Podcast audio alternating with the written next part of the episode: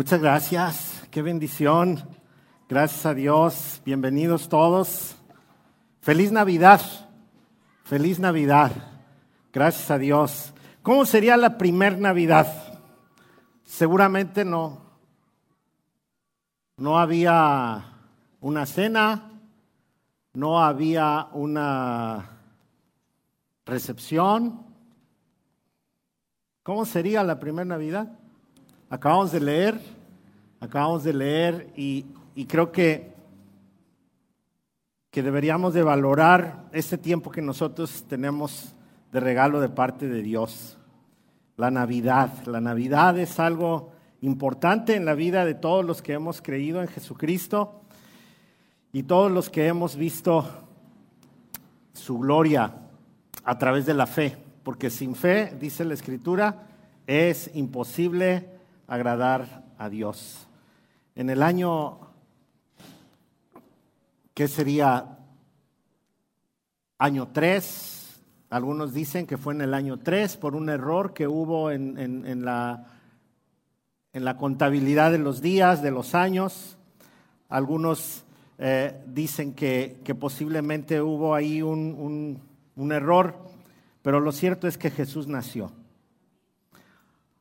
Augusto César, emperador de Roma, en ese tiempo él estuvo impulsando el progreso del reino y una de las cosas que hacía era organizar unos censos especiales para que él supiera cuánta gente había en cada comunidad donde él gobernaba. Ese día fue usado por Dios, si usted quiere, a veces pensamos que la gente que no cree en Dios no puede ser usada por Dios, pero ese día Dios puso en su corazón que tenía que haber un censo y entonces hubo un desplazamiento de personas. En ese desplazamiento, José y María, después de haber tenido una experiencia con Dios increíble, maravillosa, tuvieron que viajar del lugar donde vivían en Nazaret hasta Belén. Pero había problemas porque como todo mundo se estaba movilizando y había este censo, José tenía que ir a Belén porque él, él, ahí estaba su registro, ahí estaba su INE, ahí le tocaba su casilla.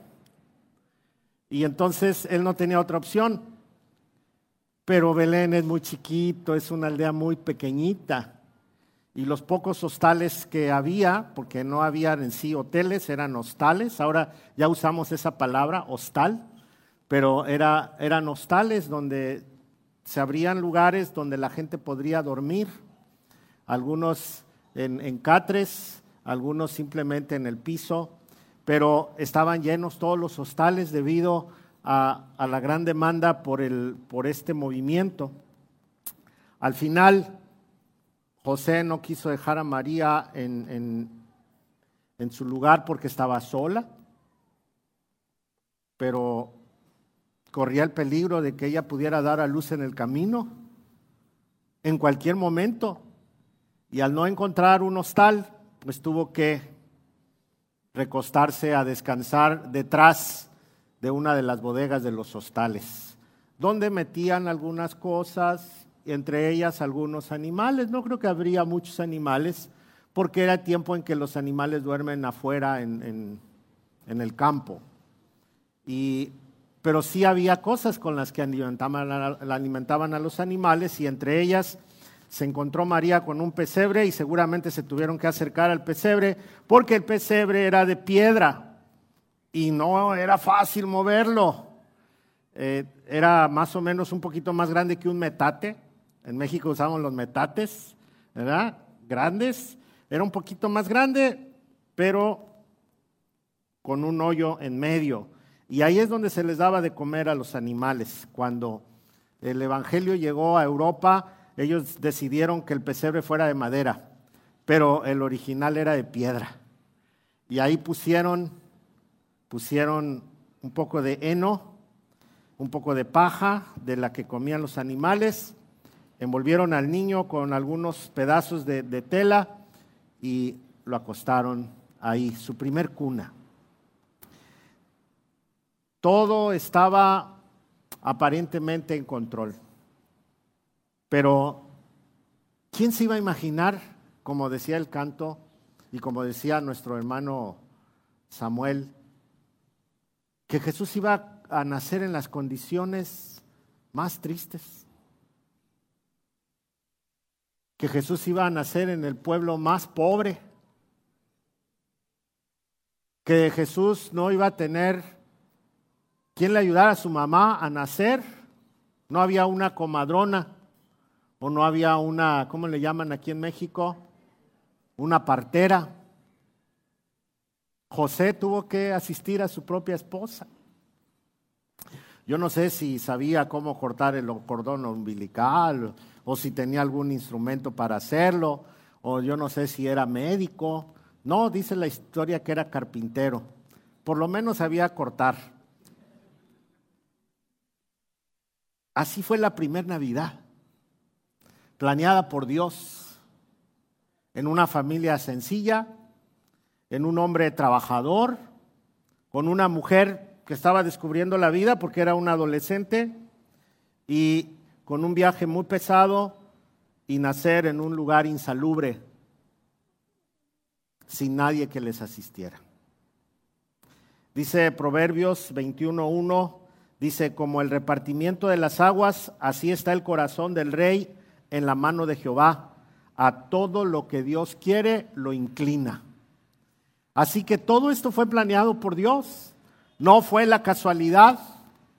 No fue un plan que se haya hecho, que, el hombre, que el humano haya trazado, sino que Dios movió a este hombre, Augusto César, eh, mandó hacer este censo, escogió exactamente el tiempo cuando María tenía que dar a luz y exactamente el lugar donde tenía que nacer.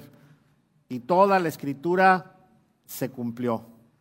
Toda la escritura se cumplió. Augusto César fue el instrumento de Dios en aquel tiempo. Esto comprueba que, que el Hijo de Dios está planeado desde la fundación del mundo, o más bien Dios desde la fundación del mundo planeó venir como humano a salvarnos y dice Gálatas 4:4 que en el cumplimiento del tiempo, exactamente en los momentos adecuados, Dios envió a su Hijo, nacido de mujer y nacido bajo la ley, para salvación de nosotros. Acabamos de leer, de escuchar la narración de Lucas y es en el pasaje que vamos a, meditar hoy, pero es bueno que nosotros reflexionemos más profundamente en la Navidad. Dice la historia que, llegó el momento y, y María dio a luz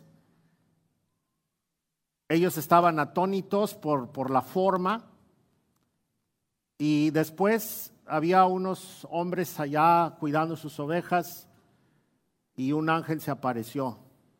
¿Se acuerdan qué sucede cuando un ángel se aparece? Da miedo, da miedo. Y a ellos les dio miedo.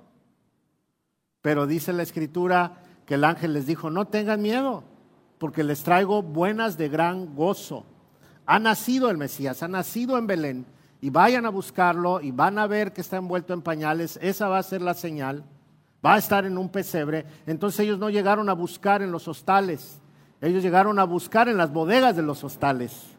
Y me imagino que había tres o cuatro nada más hasta que lo encontraron. Y entonces pudieron ser testigos del nacimiento de Jesús, de Jesús el Salvador. ¿Cómo va a ser hoy la Navidad de usted? ¿Muy parecida a la de Jesús? Tal vez si usted se siente frustrado porque este año le fue mal económicamente, no creo que le haya ido peor que a José.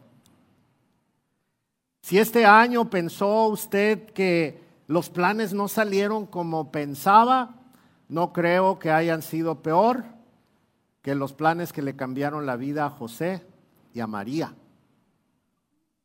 Si usted piensa que perdió muchas cosas este año, María y José tuvieron que perder todo porque al final querían matar al niño y tuvieron que salir huyendo y ser inmigrantes.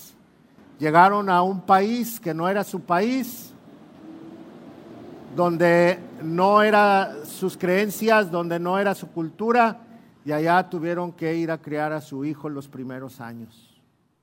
Si usted cree que este año la economía ha sido mala, no creo que haya sido peor que la de José. Si usted ya se cansó de pagar renta o ya lo, lo corrieron de donde rentaba, Jesús no tenía ni un lugar para dormir. Tuvo que usar un comedero de animales. Si usted tiene hoy una mesa con, con, un plato de comida y a lo mejor muchos con regalo, muchos con, con una bebida caliente, Jesús no la tuvo. Por eso debemos dar gracias a Dios, porque Él hizo posible que nosotros viviéramos hoy así, que hoy nosotros pudiéramos ser bendecidos y que nosotros pudiésemos ser testigos de las grandes cosas que ha hecho el Señor, aunque en muchos países el día de hoy, o ya pasó, en algunos otros lugares, el día de hoy ya pasó, la Navidad no es posible porque está prohibida. Y tienen que hacer como los primeros cristianos, esconderse en algún lugar y celebrar la Navidad a escondidas porque está prohibido en su país hacerlo. Así que celebremos. ¿Sabe? El verbo se hizo carne. ¿Sí se llama así nuestra serie? El verbo se hizo carne. Cuando Dios decidió venir a nacer como cualquier humano, lo hizo en total humildad en total humildad. En la búsqueda de los tales, decía, terminó en una bodega. Este año nos tiene que ayudar a reflexionar en la humildad que debemos de tener. Venía platicando con mi suegra y con mi cuñada que están aquí eh, y, y estábamos platicando un poquito de la humildad y de la pobreza. Y le decía, son cosas diferentes porque hay gente muy pobre, que es muy humilde, que es muy buena onda, pero hay gente muy pobre que es orgullosa, grosera, soberbia, necia y es pobre. Además. Pero hay gente que es pobre y es humilde, servicial, amable, llena de amor. Pero hay ricos que no son humildes, que son muy soberbios, que son muy groseros, que son muy necios. Y hay ricos que son muy humildes, que son muy amables, que son muy amorosos, que son muy comprensivos. Entonces es una definición que necesitamos ajustar. Jesús fue un hombre humilde. Humilde y en todas las condiciones, tanto la económica como la, la condición social que le tocó, sin embargo, Él es el Salvador. Necesitamos aprender de, su humildad porque eso es algo que Él planeó. Si usted planeara su nacimiento, ¿cómo lo planearía? Si usted planeara dónde va a dormir las noches de cuando usted era bebé, si usted hubiera tenido la oportunidad, no creo que haya hecho lo que hizo Dios. Si usted le hubiese tocado planear dónde iba a vivir de niño, seguramente iba a escoger un buen lugar. Nosotros como padres sabemos esto, ¿no? Quisiéramos que nuestros hijos crecieran en buenos lugares, que fueran a buenas escuelas, que estuvieran en buenos barrios, pero Dios decidió hacer esto, escoger el lugar más sencillo, vivir de la manera más humilde y no perdió el piso como humano.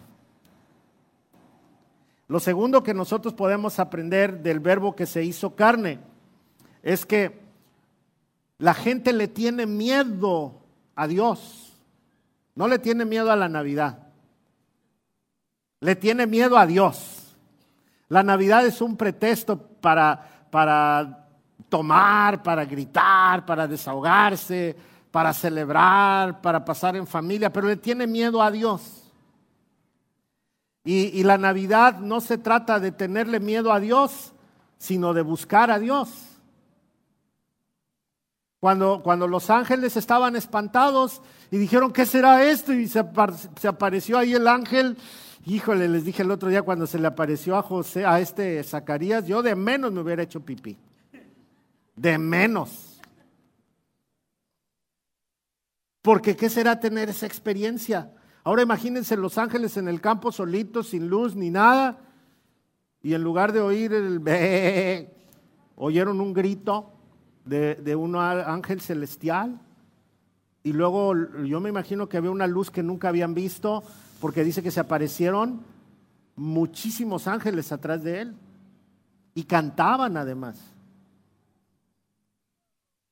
Entonces, el mensaje fue, no tengan miedo ha nacido el Salvador. Dígale a su vecino, no tengas miedo, hay salvación. Todos quieren ir al cielo, pero nadie quiere a Jesús. Todos quieren ir a la eternidad gozosa en las nubes y tocando el arpa, pero nadie quiere acercarse a Dios. Es imposible esto. Es imposible. Y dice que el hombre mejor desea no creer para no meterse en problemas.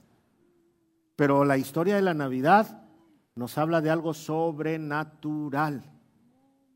El verbo se hizo carne y se mostró a los hombres y no fue una fantasía, fue algo que sucedió históricamente. Híjole, el verbo se hizo carne los primeros testigos. ¿Quiénes fueron los primeros testigos? Estos, ¿cómo decía la narración? Hombres, ¿cómo? Desasiados. Dice que estos hombres estaban desasiados. ¿A qué olía un pastorcito de aquel tiempo? A estiércol. ¿Sabe qué bonita es esa escena? De borreguitos y el pastor acostado en medio de ellos. Así se ve tierno. Pero como los borreguitos no ven bien y no huelen bien, entonces no saben a qué huelen.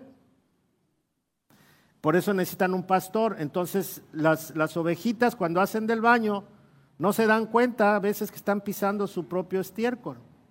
Y ahí se acuestan. y el pastor se acuesta con ellas.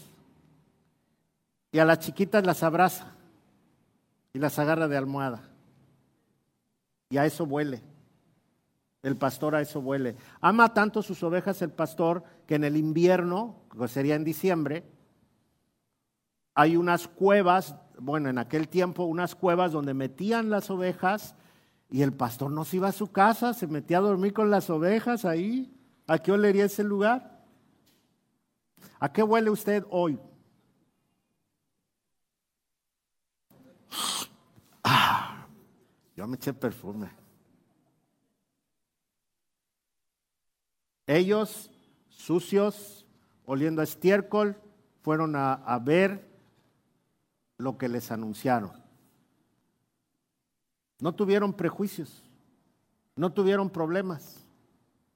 Fueron a ver a Jesús. Fueron a ver a Jesús. Pero ¿sabe qué? No solamente lo vieron, sino que fueron a anunciar que habían visto al Mesías. Fueron a anunciar que habían visto al Mesías. Estas personas que tenían uno de los trabajos más difíciles, porque eran semanas de no visitar su familia, de tener ese olor, pero que además amaban a los animalitos y, que fueron eh, enviados por Dios para que fueran los primeros testigos y los primeros evangelistas de la historia, para anunciar que Jesús había nacido. El verbo se hizo carne y usó las cosas inimaginables. inimaginables. Pero no termina la historia.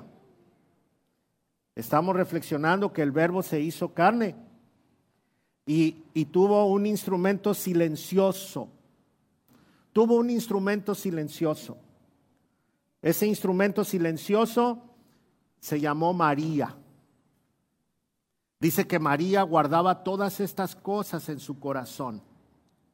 Todas esas cosas en su corazón. Una vez, ¿se acuerdan de un cantante cristiano que se llamaba Jaime Murrell? Bueno, estuvo aquí con nosotros, morenazo, ¿verdad? Que ya está con el Señor. Y me decía, yo quiero que tú seas mi pastor. Me decía, así hablaba. Dice, porque tú no tienes prejuicio. Fuimos a cenar con otros pastores y de repente una mujer se le acercó y le dijo, yo soy profeta. Y el hermano le dijo, ¿de veras? Sí, dice, y tengo una palabra para ti. Dijo, a ver, dime.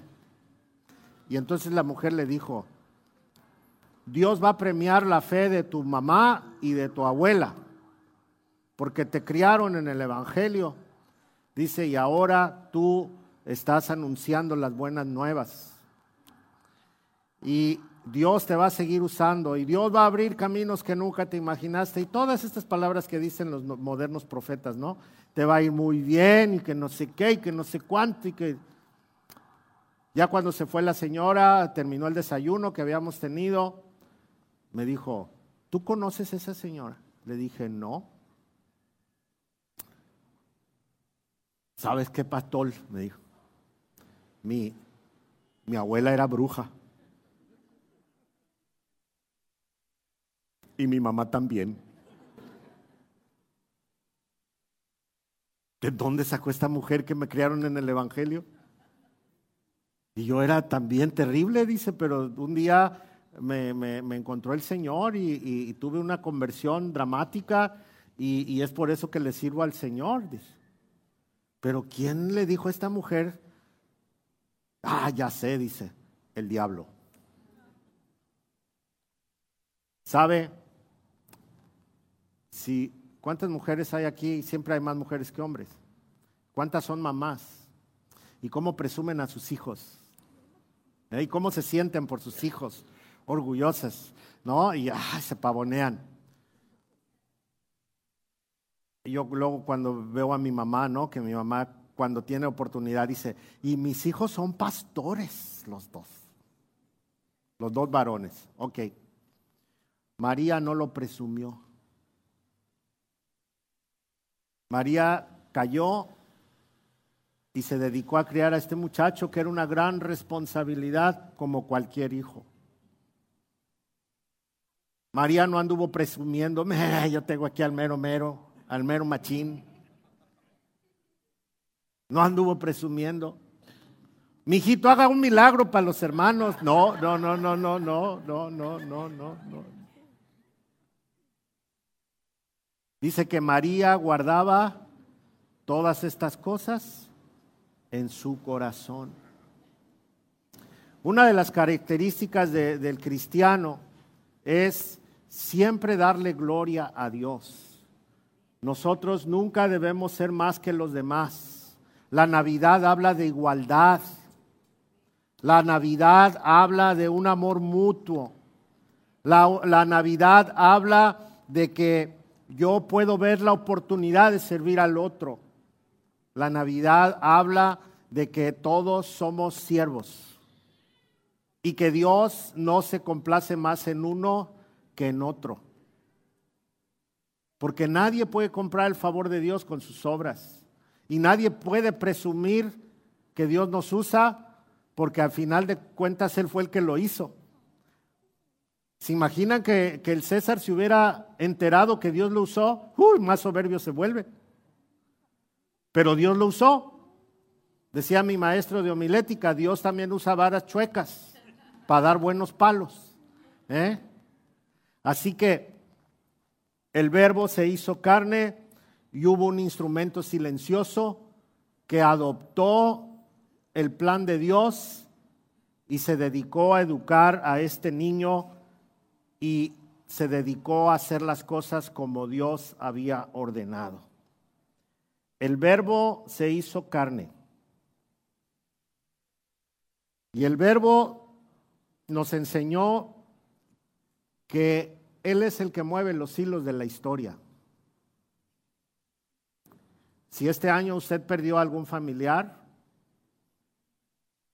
si alguien murió y usted pensó que no era justo, Dios mueve los hilos de la historia y todo ayuda para bien. No lo entendemos, pero todo ayuda para bien. Porque al final, dice la escritura, que nosotros somos peregrinos en esta tierra, no es el lugar donde nos vamos a quedar, entonces no nos podemos aferrar a él. El verbo se hizo carne y debemos de estar seguros de lo que creemos. Debemos estar seguros, ¿por qué? Porque la eternidad es verdad. Si todo esto que ha sucedido y si estamos viviendo en el año 2022 de la era cristiana, entonces todo esto es verdad. El verbo se hizo carne. La historia tiene un distintivo que se llama Navidad. La historia tiene un distintivo increíble que para guerras, que para gobiernos, que detiene multitudes y se llama Navidad. El verbo se hizo carne y al llegar el verbo a la tierra habla de reconciliación, de amor de restauración, de salvación. Habla de que Él teniendo razones para odiarnos, no nos odió. Que Él teniendo razones para despreciarnos, no nos despreció. Que Él teniendo razones para condenarnos al infierno, no nos condenó que Él teniendo razones para dejarnos pobres y sin nada, no nos ha abandonado y hasta nos prometió que ningún hijo de Dios va a padecer hambre. ¡Wow! Entonces, quiero terminar con esto. Y cuando yo voy a terminar, falta media hora. Quiero terminar con esto.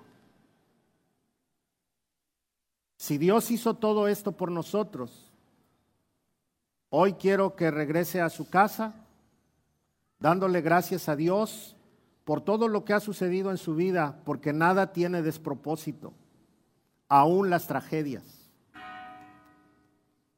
Que se vaya de este lugar recordando que Dios le ha buscado y le ama. Y ha llegado a la tierra para que usted no se vaya al infierno, pero ya de usted depende si lo busca o no. Quiero que se vaya con el sentimiento de la Navidad a su casa, porque a lo mejor usted tiene razones para odiar, a lo mejor usted tiene razones para despreciar, tiene razones para despojar, tiene razones para hacer daño. Pero el verbo se hizo carne para que usted no lo haga. Para que el mensaje del cielo primero penetre en su corazón y usted pueda ponerlo en práctica. Y no dejarse llevar por lo que un mundo sin Dios sigue generando. Odio, rencor, dolor, amargura, desamor. Y usted podrá tener muchas razones como Jesús las tiene. Pero Él decidió amar. Amén. Él decidió amar. Y por eso le adoramos, no por otra cosa. ¿Qué podemos hacer ante ese amor? ¿Qué podemos hacer cuando Él tiene toda la razón? ¿Qué podemos hacer ante tanto amor, tan, tan, tanto gozo que viene de Dios, que a pesar de lo que somos nos ama. Un amor extravagante, inconcebible para la humanidad, pero verdadero, sin condiciones. Déjese amar por Dios. Déjese abrazar por Dios esta Navidad. El verbo se hizo carne, pero no para que nada más lo recordemos, sino para que nos abracemos de Él. Para que donde quiera que vayamos esté presente en nuestra vida. Para que todos nuestros días sean Navidad. Para que cada mañana que me levante recuerde que tengo una gran oportunidad de ser el instrumento de Dios no importa lo que esté sucediendo en el mundo, todo está orquestado para bien de usted y para bien mío. Amén. Feliz Navidad. Dígale a su vecino, feliz Navidad. Eso es la Navidad. Eso es la Navidad. El verbo se hizo carne y habitó entre nosotros. No nos vino a condenar, nos vino a dar una gran oportunidad. Antes de dejar este lugar y darle paso a los hermanos que ministran la alabanza, quiero hacerle una invitación. ¿Usted ha oído de Dios? Yo también oí mucho tiempo. ¿A usted no le gusta la religión? A mí tampoco. ¿Usted quiere ir al cielo? No, pastor, yo no quiero ir al cielo. Bueno, entonces váyase al infierno, pues.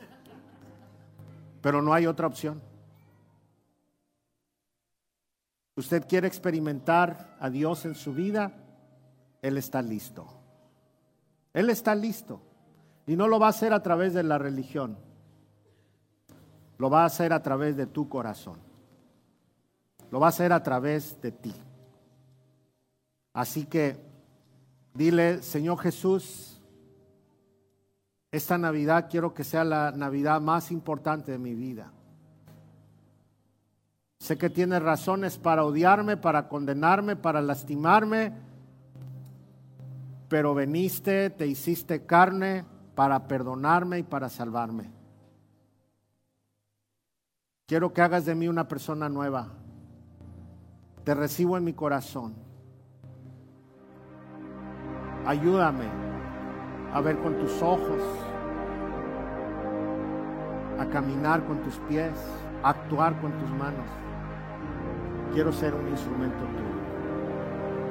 Te entrego mi corazón. Gracias Jesús. Y feliz Navidad. Amén. Denle un aplauso al Señor.